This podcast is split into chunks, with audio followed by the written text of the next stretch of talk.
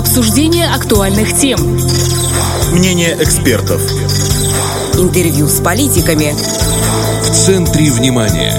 На Первом радио.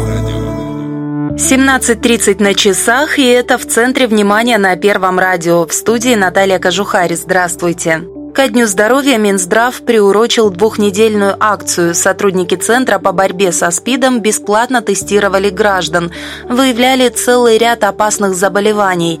На днях скрининг-марафон завершился. С какими результатами узнаем у нашего собеседника. С нами на связи в скайпе главврач Центра по профилактике и борьбе со СПИД и инфекционными заболеваниями Александр Гончар. Александр Гаврилович, здравствуйте. Здравствуйте. Почему именно сейчас решили провести такой профилактический марафон? Э, ну, дело в том, что, к сожалению, в прошлом году с учетом эпидситуации по ковиду нам не удалось именно организовать наши традиционные акции, которые мы проводили. И поэтому мы решили провести именно в День здоровья вот такую двухнедельную акцию по тестированию населения. Также нас сподвигло именно на проведение данной акции то, что в настоящее время в Верховном Совете находится на рассмотрении проект государственной целевой программы по лечению вирусных гепатитов. И поэтому для того, чтобы еще раз привлечь внимание нашего населения к проблемам здоровья, к проблемам ВИЧ-инфекции, к проблемам гепатита, мы решили вот провести вот такую акцию для того, чтобы желающие могли прийти к нам, обследоваться, узнать свой статус,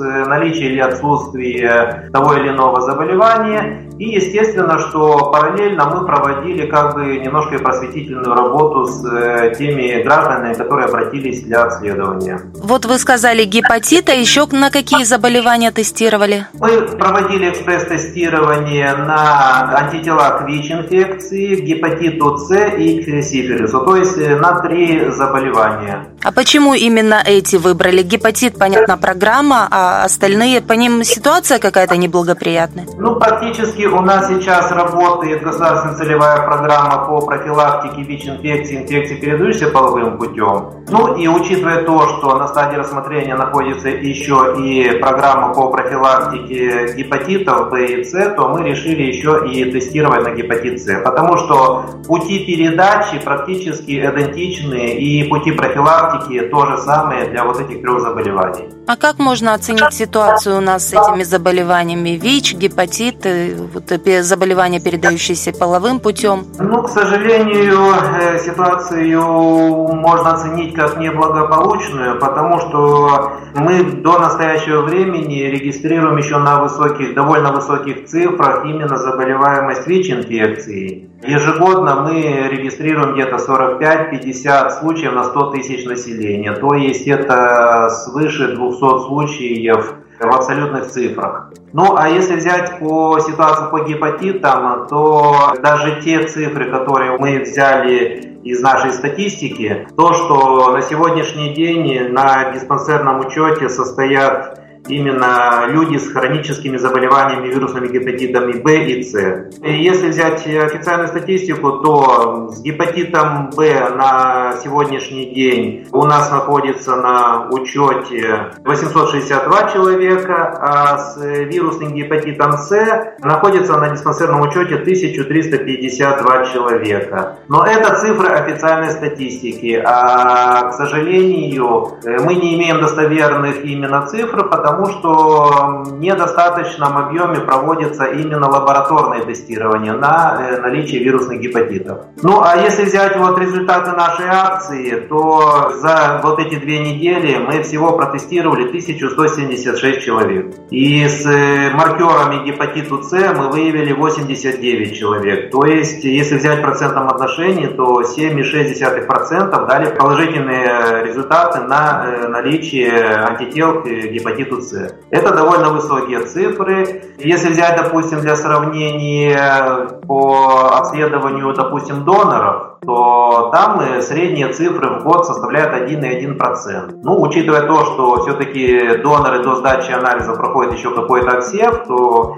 естественно, что цифры э, такие реальные должны составлять где-то ну, в два раза выше, наверное, чем у доноров. Но по гепатиту С я хочу сказать, что здесь цифры, конечно, высокие, потому что у нас были некоторые наши граждане, которые уже ранее обследовавшись, они приходили и просто хотели еще уточнить, действительно ли у них есть э, именно положительные результаты на антитела гепатиту С. Поэтому здесь могут быть несколько завышенные результаты.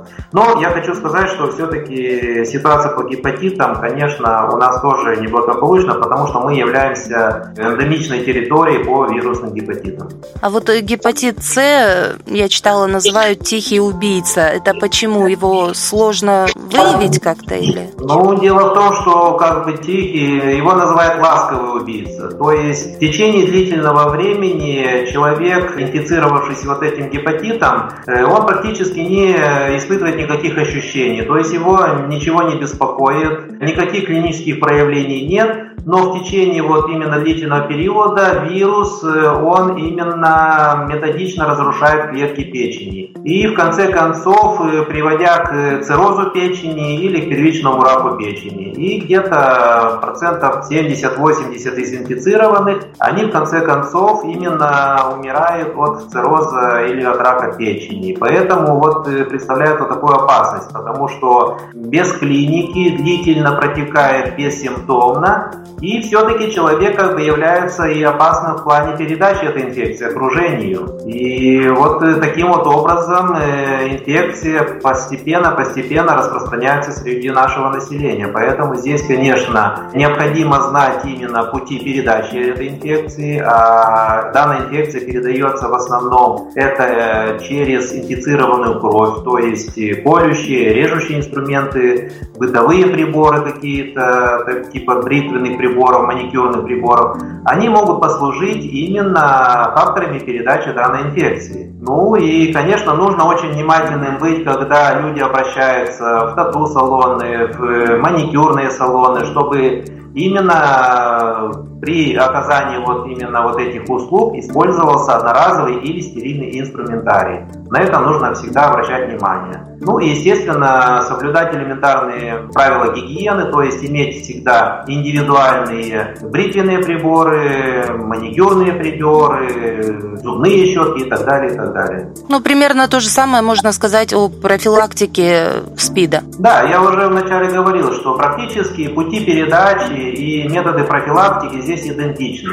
И поэтому вот э, здесь нужно работать в плане профилактики, конечно, именно именно как бы воедино собрав все наши знания по данным инфекциям. И, естественно, что нужно работать с населением для того, чтобы население было осведомлено о рисках, которые существуют, о ситуации той эпидемиологической, которая существует у нас в республике. И, естественно, что они должны знать, что есть методы диагностики, эффективные методы диагностики, это лабораторная диагностика. Ну и в настоящее время, к счастью, есть еще и довольно эффективные методы методы лечения вирусных гепатитов, особенности гепатит С. Вот уже по опыту многих стран, там где уже проводится лечение данного гепатита, эффективность лечения составляет более 98%. То есть главное вовремя обнаружить. И исходя из этого, вот это вот мероприятие двухнедельное было очень, так сказать, своевременным. Это понимают медики, но оказывается, это понимают и люди. Более 1100 человек – это такое хорошее обращение. Вот как вы думаете, с чем связан такой интерес?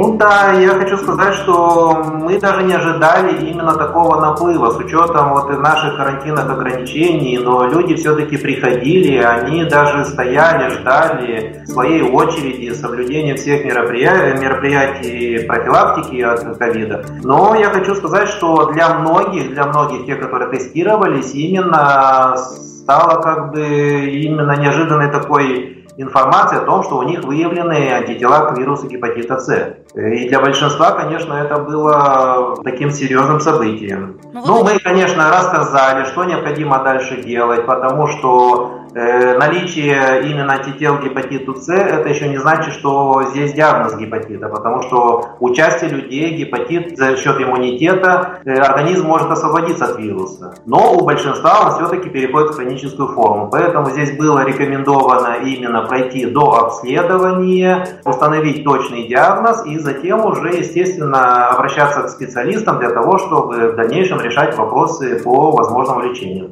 То есть вы не просто сообщали людям результаты тестов, а направляли их, что делать дальше? Ну, конечно. Мы со всеми беседовали, давали просветительские материалы по именно данным инфекциям, какие методы профилактики, какие пути передачи данных инфекций. И, естественно, у тех, у которых был выявлен гепатит С или ВИЧ-инфекция, то мы, естественно, что дальше уже направляли к специалистам, для того, чтобы в дальнейшем они уже могли полностью пройти все методы до обследования и в случае необходимости постановки на учет. Вот э, в рамках акции также планировался и ряд лекций, в том числе в образовательных учреждениях. Вот получилось эта ситуация позволила реализовать этот план? Э, да, мы согласовали с Министерством просвещения именно э, лекционные мероприятия по организованным коллективам. С учетом того, что сейчас э, большинство наших учебных заведений находится именно на удаленке, так называемой, то мы сейчас практикуем именно скайп-конференции посредством скайпа. Значит, мы проводим именно вот такие лекционные мероприятия. И я хочу сказать, что довольно успешно дети заинтересованно слушают, э, задают много вопросов. И я думаю, что также мы будем дальше, с учетом э, создавшейся эпидемиологической ситуации,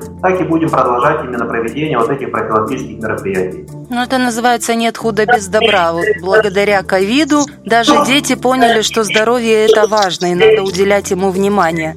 А вот какие планы еще у вашего центра? В этом году будут еще какие-то массовые такие мероприятия? Э, ну, естественно, что мы планируем именно. У нас есть такие традиционные именно дни. Это День памяти умерших от СПИДа, это третье воскресенье мая. Э, это 1 декабря, поэтому мы тоже уже сейчас уже как бы разрабатываем план мероприятий и уже будем, конечно, тоже ориентироваться на эпидемиологические ситуации по ковиду. Если несколько как бы ослабнет карантинные мероприятия, если снизится заболеваемость ковидом, то мероприятия будем проводить уже и по другим населенным пунктам. Потому что это все зависит, конечно, от эпидемиологической ситуации. Спасибо, что ответили на наши вопросы. Пожалуйста. С нами на связи был главврач Центра по профилактике и борьбе со СПИДом и инфекционными заболеваниями Александр Гончар. А в студии работала Наталья Кожухарь. Это была программа «В центре внимания». Слушайте нас дважды в неделю на Первом радио. Обсуждение актуальных тем. Мнение экспертов. Интервью с политиками. В центре внимания. На Первом радио.